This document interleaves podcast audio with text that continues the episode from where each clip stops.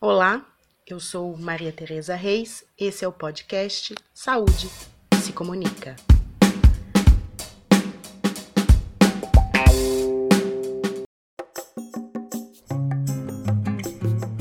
O projeto LCSO ABC Paulista apresenta o curso de extensão Gestão Intersetorial em Políticas Públicas, GIP, que é uma atividade de autoaprendizagem com carga horária de 20 horas, aberta, online, gratuita e acessível. O curso foi idealizado e produzido pelo professor Marco Ackerman, da Faculdade de Saúde Pública da USP, com a participação de Andréia Vieira Gonçalves, aluna da graduação em Saúde Pública da faculdade, e de Márcia Mecone, assessora pedagógica. A atividade está disponível no ambiente virtual de aprendizagem Moodle da Universidade de São Paulo. Marco, Andréia e Márcia conversaram conosco sobre o curso. Este curso surgiu no bojo de um projeto coordenado pela querida Patrícia Jaime, né, para constituir linhas de cuidados para sobrepeso e obesidade na região do ABC. São quatro eixos e um dos eixos é a intersetorialidade que eu coordeno. E optei então por fazer esse curso de autoaprendizagem, né, que contém cinco unidades de aprendizagens e visa introduzir o tema de uma maneira suave, ah, assim, ampla, gostosa, lúdica, divertida, de forma que os participantes possam fazer esse curso em 20 horas, né? Seriam cinco semanas de quatro horas cada uma, e ao final eles conseguem, depois de submeter um projeto de gestão intersetorial de política pública, eles recebem um diploma, um certificado, eles mesmos podem emitir. Andréia Gonçalves explica como foi o processo de criação do curso e como ele funciona. A ideia era oferecer esse curso dentro de um ambiente virtual. Para isso, a gente usou a plataforma Moodle, do curso de extensão da USP. O primeiro passo foi aprender como ela funcionava, e o que é bacana é porque tem um curso para aprender como criar um curso virtual dentro do Moodle. E nesse curso tem até um protótipo. Você pode experimentar as ferramentas, experimentar é, a configuração visual, como que ele vai ser organizado. Então é bem bacana. Feito isso, a gente, ao longo do tempo, a gente foi pensando quais seriam as estratégias, qual a melhor atividade, quais as ferramentas quais as interatividades seriam interessantes para determinados conteúdos. Então, com base nesse conteúdo todo, a gente pesquisou, o professor trouxe o plano de aula, o plano de ensino e todo o conteúdo de cada unidade de aprendizagem.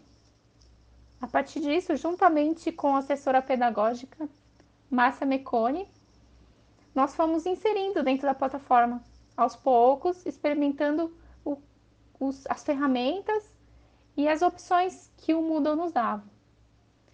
Também a gente optou por oferecer ao aluno e-books. Então, cada unidade tem um e-books em PDF. O pessoal pode abrir num tablet, pode imprimir, achar da, da forma que entender melhor.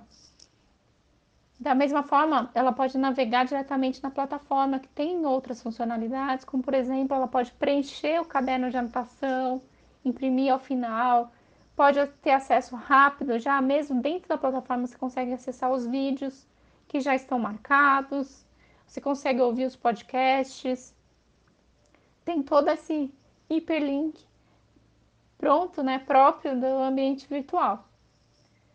E para esse curso a gente separou uma unidade para trabalhar uma temática de saúde. Dessa vez vai ser sobre a linha de cuidado para sobrepeso e obesidade. Quem cuidou dessa parte foi a equipe da professora Patrícia Jaime, juntamente com a nutricionista Débora Henrique, que trouxe um conteúdo muito rico, com links, com documentos, com podcast, com vídeos, e a gente pôde trabalhar juntos na construção dessa unidade temática. Também, em cada uma delas, a gente pensou em ter um questionário com algumas perguntas para fixar o conteúdo trabalhado. E Márcia Mecone nos conta um pouco como foi a assessoria pedagógica para o desenvolvimento do curso Gestão Intersetorial em Políticas Públicas. A minha participação nesse, nesse projeto, né, no desenvolvimento desse curso, foi mediante um convite do professor Marco, Marco Arkman para contribuir nesse conteúdo, eles já tinham desenvolvido o conteúdo, toda a parte que precede ali o desenvolvimento do curso, então era para um olhar de design instrucional, um olhar como é que a gente faz, faria a adaptação de linguagem né, desse conteúdo que já estava pronto, que é um conteúdo que poderia ser ministrado é, de forma presencial, ou até textual, mas como que aquele material produzido poderia ser adaptado para um, um ensino à distância, para que fosse algo palatável, né, e que realmente promovesse esse aprendizado. Então, eu fiquei com esse desafio de fazer essa adaptação no conteúdo, né, ter esse olhar pedagógico, esse olhar mais é, instrucional. Então, pensar um desenho educacional, a melhor solução